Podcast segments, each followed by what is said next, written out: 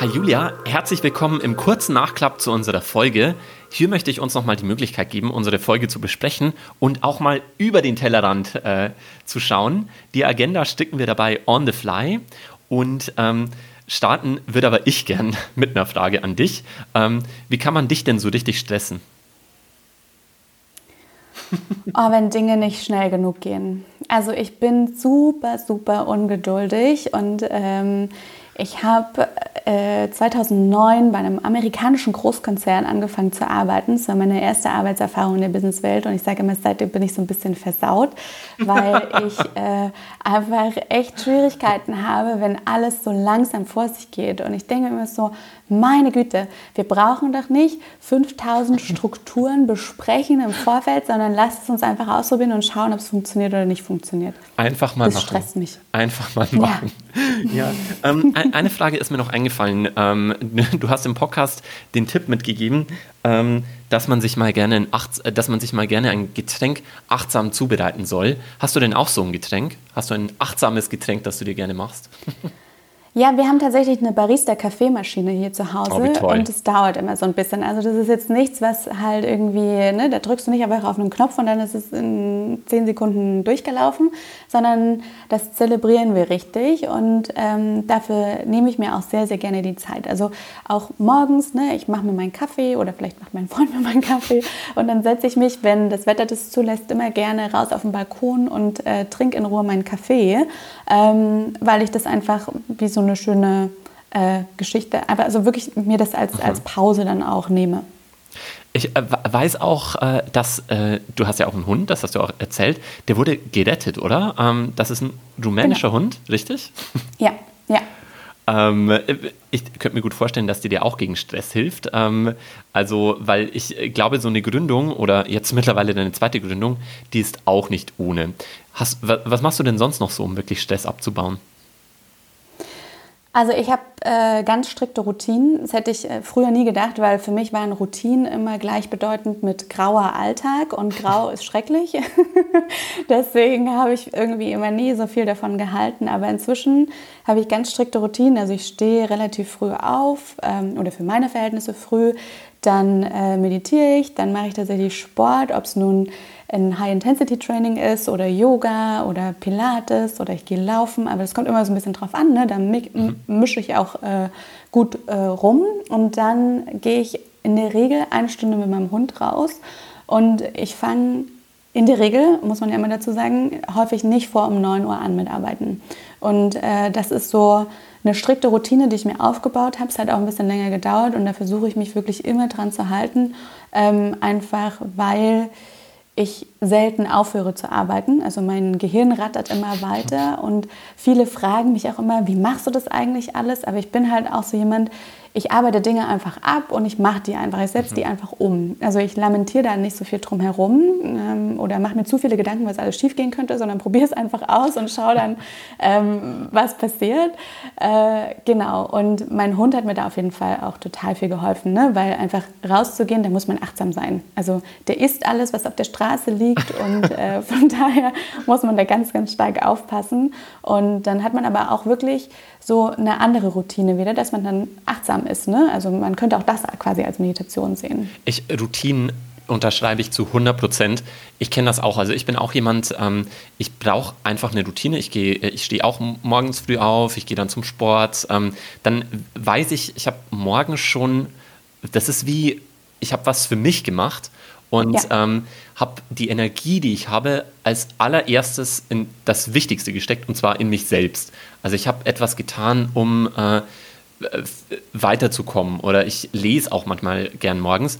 Wo es mir dann manchmal schwerfällt, ist, wenn ich aus diesen Routinen dann rausgeworfen werde. Zum Beispiel, wenn ich äh, auf Geschäftsreise bin oder so, dann ähm, merke ich auf einmal, oh ja, ich äh, kann mir jetzt nicht irgendwie ein Essen zubereiten, äh, wo ich äh, selbst drauf geschaut habe oder kann morgens nicht Sport machen. Ähm, das, ist, das ist zum Beispiel etwas, ähm, da fällt es mir dann äh, schwerer. Also, dass so Routinen auch manchmal ähm, äh, dann, äh, wenn man unterwegs ist, dann doch nicht so eingehalten werden können. Ja, ich glaube, was wichtig dabei ist, ist, dass es nicht zu so einem Zwang wird. Ne? Mhm. Also, dass man da auch immer wieder so ein gewisses Mitgefühl einfach mit sich selber entwickelt, weil man eben weiß, okay, jetzt haben sich gerade die Umstände geändert.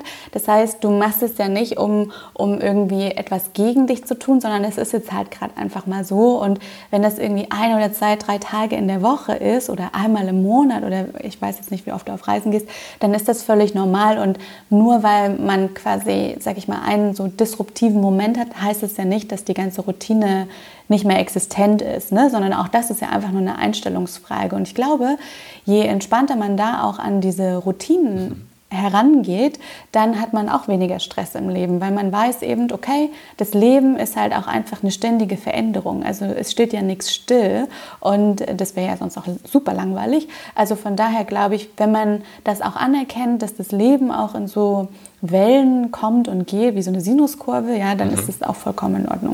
Eine Sache hast du noch gesagt, die fand ich auch beeindruckend, ähm, dass, dass man sich einfach Grenzen setzen muss. Und das muss man erstmal lernen, vor allem in den jungen äh, Jahren der Karriere, wo ich bin mir relativ sicher, dass du auch so die eine oder andere Grenze für dich definiert hast und dass du das, glaube ich, ganz kommunizieren kannst.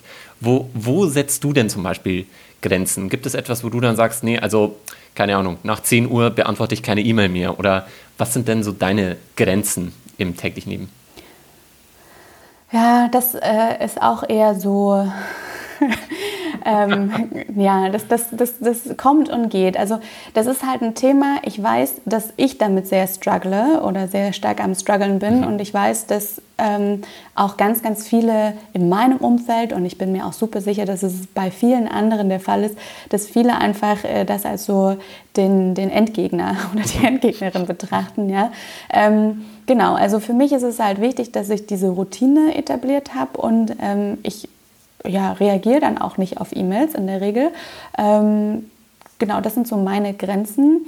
Mm, und ansonsten versuche ich halt, diese Themen für mich auch immer wieder in den Alltag zu integrieren. Und ich check jetzt, seitdem wir äh, in den Lockdowns waren, muss man ja schon sagen, ähm, immer wieder wirklich mit mir ein und schaue, also ist das jetzt eine Veranstaltung, wo ich hingehen will oder ist das jetzt einfach nur so ein Ego-Ding oder so ein FOMO-Ding? Ja? Ähm, also das versuche ich schon sehr stark einzuordnen und bin da viel ehrlicher einfach in der Kommunikation mit mir selber und halte mich dann auch an die Grenzen. Und ich habe da wenig ein Problem mit. Und ich ähm, habe gelernt in den letzten Jahren, dass ich muss mir Feedback nicht annehmen. Ne? Also ich höre mir das gerne an, aber das heißt es nicht, das heißt nicht, dass es mich irgendwie stark beeinflusst oder dass ich das mich beeinflussen lasse. Also ähm, das habe ich sehr stark mitgenommen und von daher ich kenne viele, die dann immer irgendwie einen Satz irgendwie damit einleiten, ja, das, das meine ich jetzt nicht böse oder so.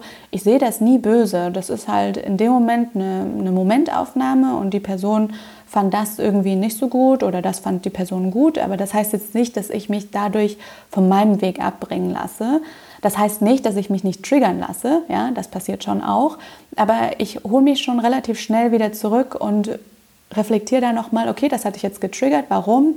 Ähm, und ist es jetzt wirklich so wichtig? In der Regel häufig nicht. Und dann lege ich das ad acta und gehe wieder meiner Wege.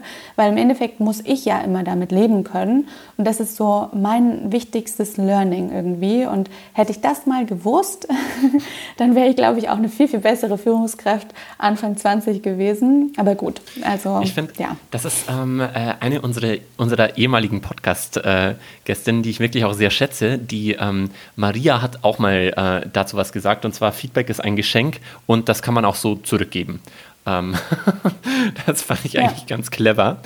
Ähm, ich weiß nicht, ob du schon mehr zu deinem äh, zweiten Startup äh, sagen kannst äh, oder möchtest. Auf jeden Fall das darfst du jetzt natürlich gern machen. Ähm, was ich gern von dir wissen wollen würde, wäre, was hast du denn eigentlich so auf dem Weg zu deiner Selbstständigkeit gelernt? Vieles. Ähm, aber ich muss auch dazu sagen, dass, also ich habe ja vorher bei Amazon gearbeitet und äh, ich habe, mir wurden jetzt schon häufig diese Fragen gestellt. Für mich ist ähm, meine Rolle, die ich bei Amazon begleitet habe, auch echt eine richtig gute Unterstützung gewesen. Also weil es war wie so eine Entrepreneurschule, durch die ich da durchgelaufen bin.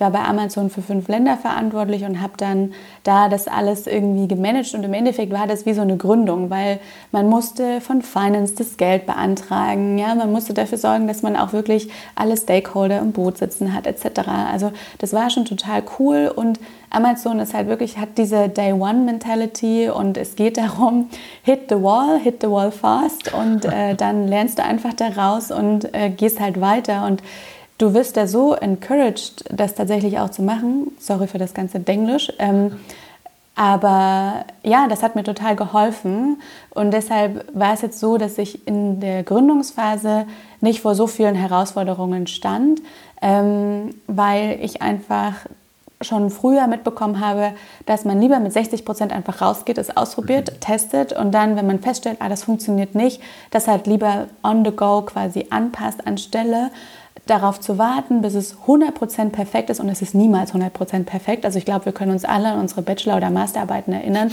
wo wir einfach dachten, wir könnten nur ewig weiterschreiben, weil wir noch nicht alle Aspekte irgendwie betrachtet haben.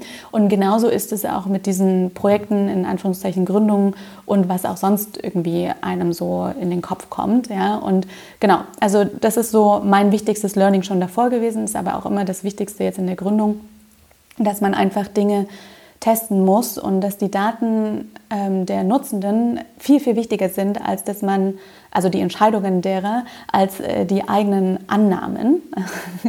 also weil man entwickelt ja Produkte, damit es andere Menschen nutzen und nicht für sich selber in der Regel. Und ähm, ja, also ich glaube, das ist so, sind so meine wichtigsten Learnings. Naja, und trotzdem ist es, finde ich, aber trotz, also eine große Herausforderung in Deutschland zu gründen. Also gerade wenn man irgendwie Migrationshintergrund hat oder wenn man keinen Zugang zu Kapital hat und so, ne, für Frauen. Also gibt es ganz, ganz viele Themen, die auch im Diversity-Kontext irgendwie total spannend werden, aber die hier ausufern würden und äh, die ja auch viele andere schon sehr intensiv beleuchtet haben. Ich glaube, das ist, da ist einfach da hat Deutschland noch so viel nachzuholen. Ähm, und wenn wir da nicht relativ schnell auch tatsächlich eine Änderung vollziehen, werden wir echt abgehängt äh, mhm. im internationalen Kontext. Ich finde genau. übrigens. Und ja, ja erzähl. mach durch. Ich wollte nur kurz sagen, dass äh, zu deiner anderen Frage, äh, ich würde gern, also ich kann gern ein, zwei Sätze zum neuen Projekt sagen, äh, wenn du das möchtest. Natürlich, bitte, Julia. The stage is yours. Ja.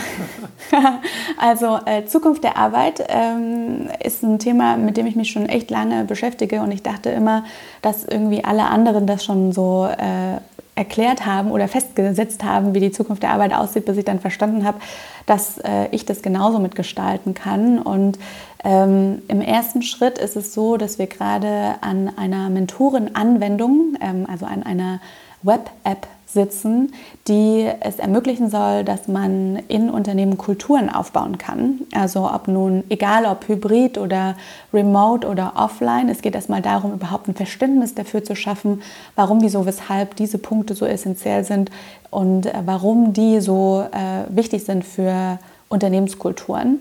Und das ist aber nur der erste Schritt, weil wir im weiteren Sinne quasi davon ausgehen, dass die Zukunft der Arbeit sich enorm verändern wird. Und äh, gerade wenn man so auf IT-Fachkräfte schaut, äh, dass da ganz andere Voraussetzungen geschaffen werden müssen. Und wir kreieren da wie so eine Art Hub drumherum. Ähm, wir wollen das idealerweise alles ins Metaverse bauen. Also da gibt es ganz, ganz viele tolle Geschichten, über die wir uns Gedanken machen und äh, launchen aber jetzt bald quasi erstmal die Webanwendung. Genau. Das, ist, das hört sich wahnsinnig interessant an. Ich verlinke dich auf jeden Fall auch in unseren Show Notes, ähm, falls äh, da der ein oder andere Zuhörer ähm, äh, oder ein oder andere Zuhörerin Interesse dann hat. Ähm, Glaube ich, freust du dich sicher über eine Verlinkung. Ähm, das äh, machen wir auf jeden Fall.